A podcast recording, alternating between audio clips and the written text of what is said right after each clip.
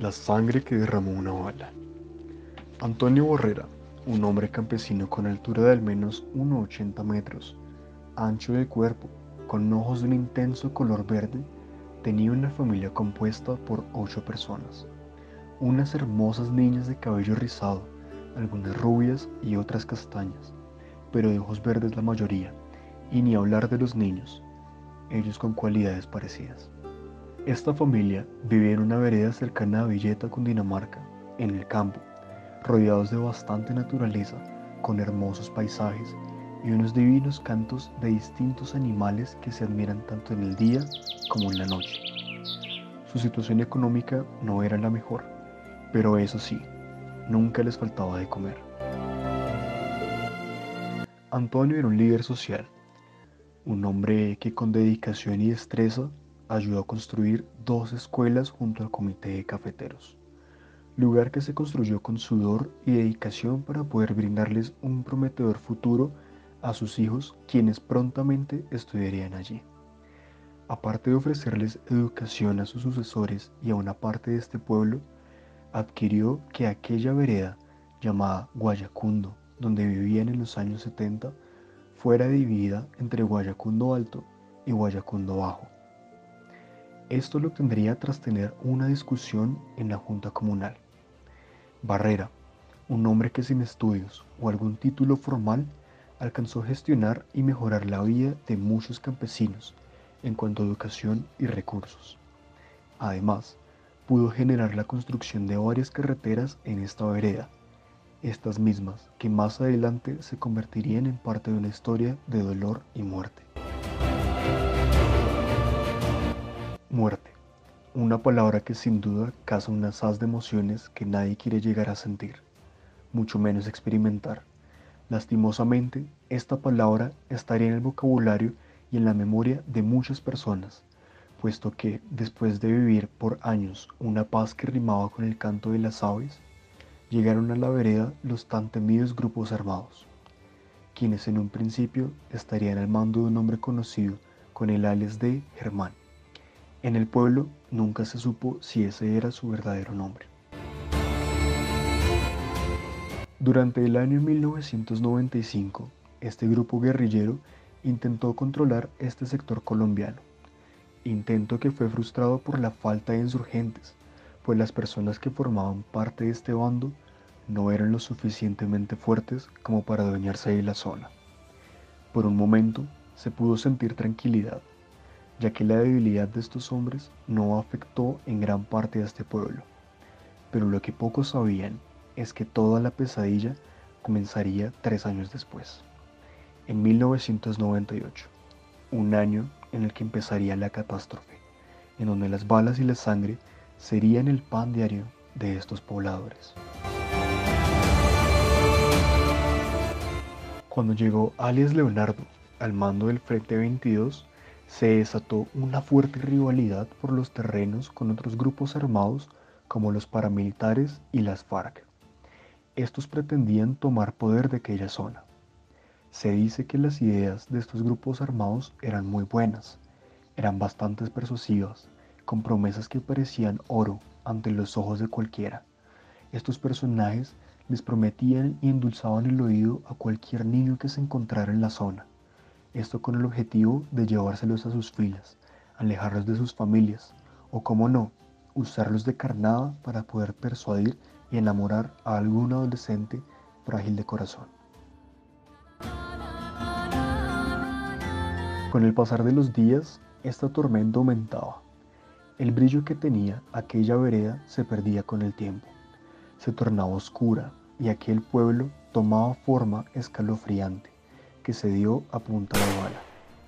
Escuchar el disparo de un arma era impactante, pero entre los pobladores era cada vez más común.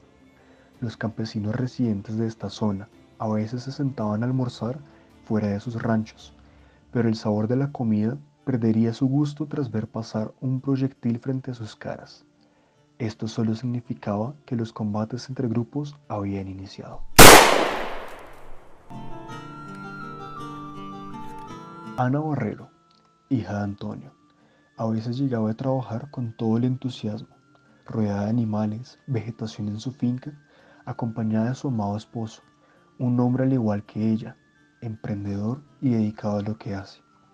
Ambos irradiaban una vibra positiva que con el paso de las horas se derrumbaría, pues cuando el reloj marcaba las 12 del mediodía, en vez de escuchar diversas canciones de artistas por medio de una radio vieja colgando de una puntilla, se escucharían ruidos fulminantes que golpearían aquella teja de metal de su pequeña finca.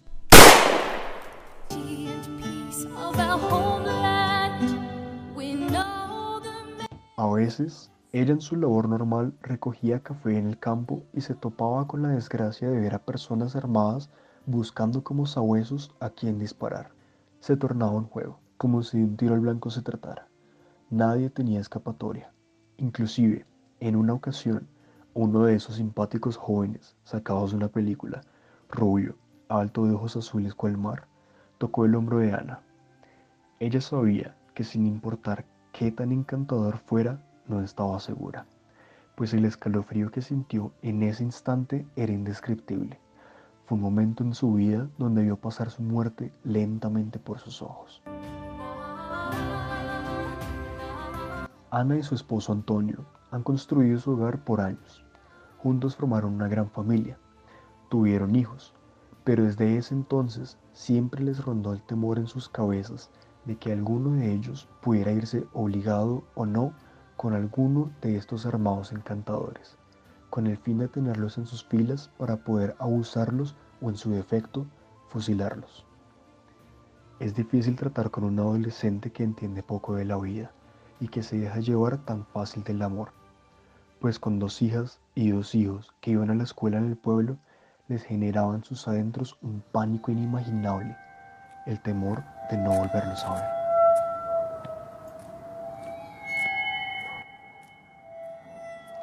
Isabela Borges, hija mayor de esta familia, salía de su jornada escolar, toma una flota municipal rumbo a su hogar, sin pensar que ésta iba a ser detenida por estos despiadados armados. Allí obligaron a bajar a cada pasajero, uno por uno. Como en ese tiempo el terrorismo, la desgracia y la muerte era tan común, estos canallas no se dieron a la espera y sujetaron fuertemente de la camisa a un hombre entre gritos que se tornaban órdenes, lo manipularon para que él se pusiera de rodillas cual criminal. Sin piedad alguna, tomaron su arma, le apuntaron y sin miedo presionaron el gatillo disparando una bala, la cual atravesaría todo el rostro de aquel sujeto desconocido para ella. Con el miedo corriendo por todo su cuerpo, cada pasajero fue obligado a ver aquella escena sacada de una película de terror. No podían llorar o gritar, y para generar un dominio superior entre todas las masas presentes, estos inocentes personajes, bañados en impresión, dolor y miedo, debían reírse como si de un payaso se tratara, o sus vidas correrían el mismo trágico final. Cuenta Ana que cuando su niña llegó a casa, notó en su rostro una cara pálida y fría, como si estuviera en un trance de shock. Tras vivir una experiencia tan fuerte y desagradable, tuvo que ir a terapia psicológica, pues ese momento la marcó mentalmente para toda su vida.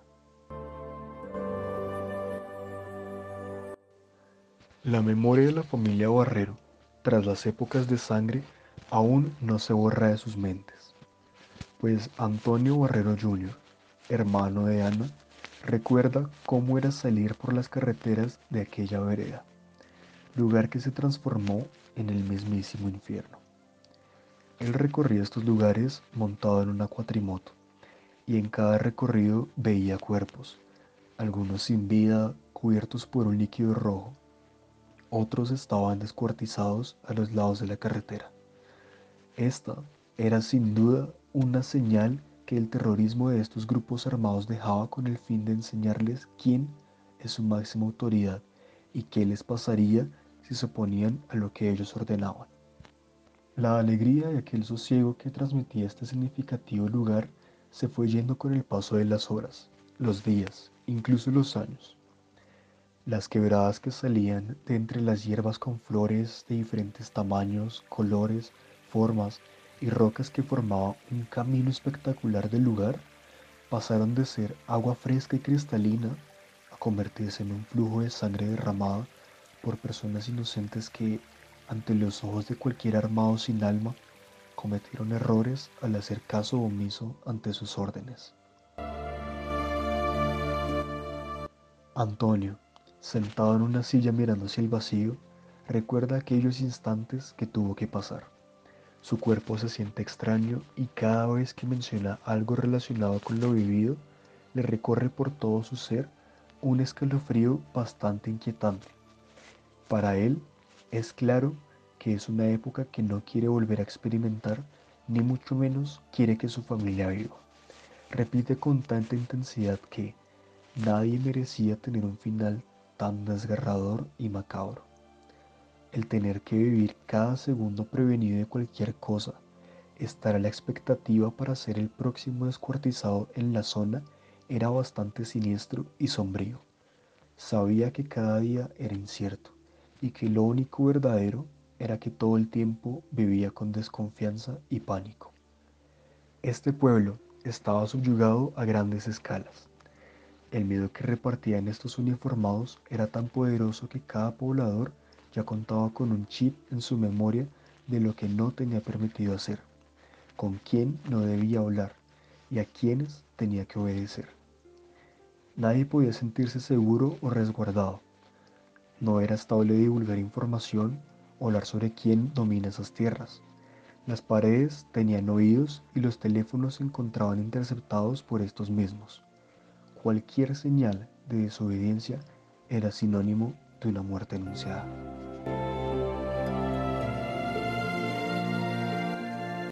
Ana recuerda cuando hablaba por teléfono con una de sus vecinas, Antonia. Ella le insistía en que al hablar escuchaba una respiración de fondo algo inquietante. Antonia, al escuchar lo que le comentaba su vecina, se dio cuenta de lo que estaba sucediendo, pero no podía realizar ningún comentario al respecto, pues la tenían amenazada a ella y a su familia. Se negaba a darle información por miedo de perder su vida o la de sus seres queridos e insistía en que debía ser la señal o el viento. Entre suspiros, Ana dice sentirse aliviada porque nunca se le pasó por la cabeza hablar en esos momentos sobre los grupos armados. Según ella, si lo hubiera hecho, no estaría contando la historia. Entre tanto, las familias estaban en busca de algún sustento económico para sobrellevar la difícil situación que se generaba a causa de la violencia y la extorsión de estos grupos armados. A estos grupos familiares no les importaba si sus fincas les daban producción alguna.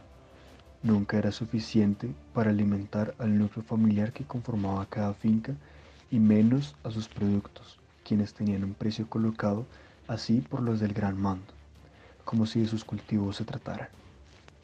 Quienes luchaban por tener sustento y sus tierras en un buen estado podían tardar hasta dos meses para poder hacer una panela pero esta producción perdería gran parte de su valor y lo poco que se ganaba con las ventas de estas les ayudaba para cubrir una parte de sus gastos. En grandes ocasiones, los grupos armados recurrían de la nada a las fincas de los diferentes pobladores de Villeta, quienes servían como un tipo de restaurante a estos uniformados. Ana y Arturo Borges recuerdan que hubo una ocasión en que 10 hombres con armas colgando de su pecho ingresaron a su vivienda y allí exigieron comida. Consumidos por el miedo, esta pareja de esposos hizo caso omiso a esta orden. Con una nevera medianamente vacía, lograron darles un sabroso caldo de papa. Ella aún se pregunta cómo hizo para alimentar tantas bocas con tan poco pero entre risas y suspiros de alivio comenta que sus ganas de vivir eran más grandes. Arturo Borges, un hombre de estatura baja con los ojos un tanto rasgados, pero con una personalidad cómica y luchadora. Sabía que su familia era su prioridad. Sin ningún estudio en su vida, su único aprendizaje se basaría en la música ranchera, en trabajar la tierra de las fincas y la albañería. Con esto lograría conseguir un puesto para trabajar en la cancha de fútbol que había en la vereda. Una gran oportunidad para ese entonces. en donde era sumamente complicado conseguir un trabajo así. Su primer día de trabajo empezó. Estaba laborando el piso de aquella cancha hecha de cemento puro, cuando nota que una chica joven y guapa, con una vestimenta guerrillera, se le acerca para preguntarle si había visto a alguien por ahí. Arturo narra que sin quitar la mirada del suelo, le respondió que no sabía nada, tal cual como se le habían indicado para que no se metiera en problemas, ni mucho menos ponerse en riesgo con ningún bando, dice él, que algo que nunca se le olvidará fue cuando la chica le respondió, me parece muy bien que permanezca callado viejito, si ve algo raro o escucha, quédese acostado en el piso por su bien, dándole a entender así que en cualquier momento una balacera podía empezar de la nada entre grupos. Agradece a Dios que nunca le pasó nada malo mientras trabajó allí. Se sentía miedo de ir a un lugar donde una muerte sin duda se podía dar, pero a pesar de esto logró ganar dinero para darle un soporte a su familia. Tener un medio de transporte en aquella época era un lujo, pero también un infierno. Antonio Barrero Jr., quien era dueño de un carro campero rojo con grandes espacios en su interior, pudo disfrutar poco de su automóvil, puesto que los armados le confiscaron su vehículo para hacer uso de él y llevar grandes cargas de armas o inclusive a veces cuerpos que han sido masacrados por ellos mismos. En ocasiones se encontraban carros en diferentes partes de la vereda y entre vecinos se pasaban la voz para avisar la ubicación exacta de los carros robados. Pero hay una historia que ellos cuentan con todo el dolor del mundo.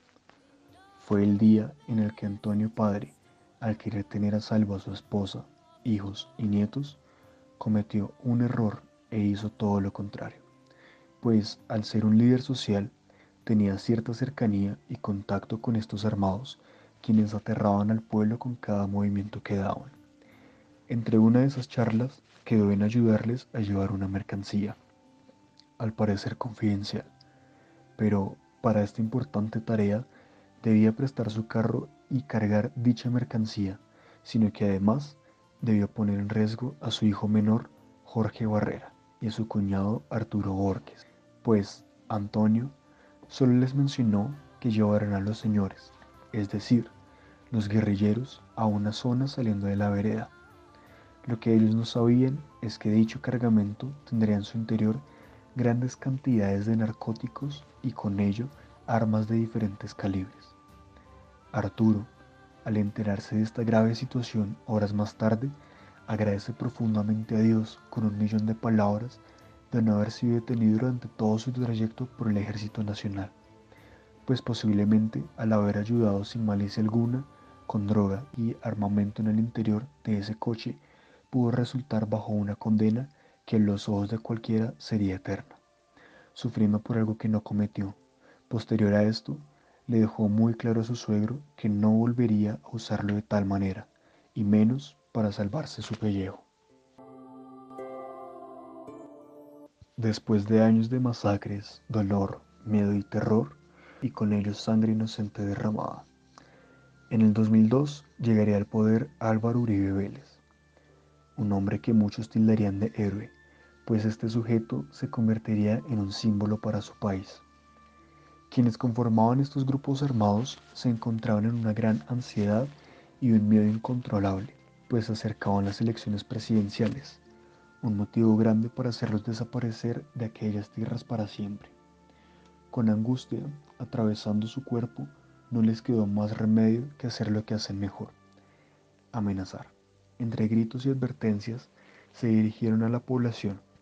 Allí les anunciaron que si iban a votar serían asesinados pero una advertencia de muerte en la frente no les impidió a la familia de los Barrero y los Borges el no votar para darle final a estas muertes sin sentido y sacar a los asesinos de la vereda que llamaban hogar. Todos votaron por él, le tenían fe en su gobierno, y como si de un veneno para, para ratas se tratara, en su mandato logró sacar a todos los grupos armados que amedrentaban a los habitantes de la vereda cercana a Villeta.